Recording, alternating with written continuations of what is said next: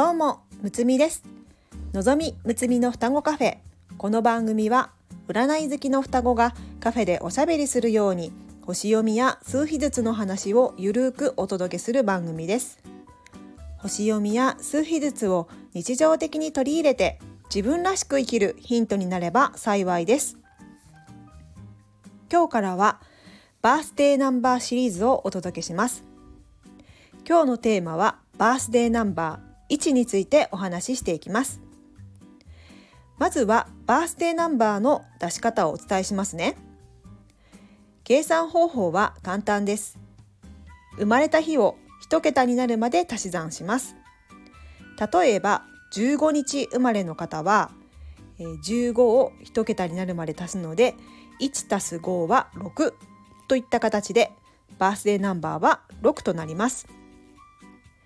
バースデーナンバーとはその人の持った才能を開花させるための武器や強みを表します。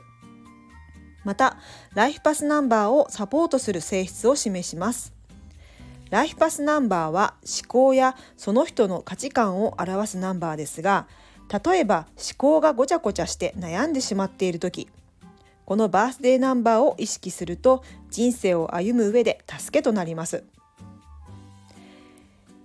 ライフパスナンバーがわからないという方は過去の放送でライフパスナンバーシリーズをお届けしておりますのでそちらをまずは聞いてみてくださいね。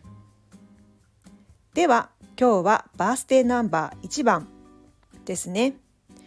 1日10日19日28日生まれの方がバースデーナンバー1となります。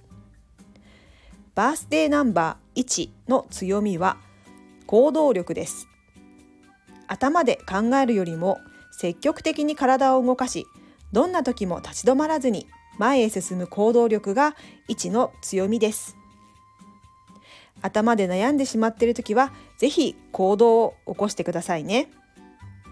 その他思考がごちゃごちゃして悩んでしまった時はこんなことを意識してみてくださいね。積極的になる。自ら動く。人を引っ張る。決断をする。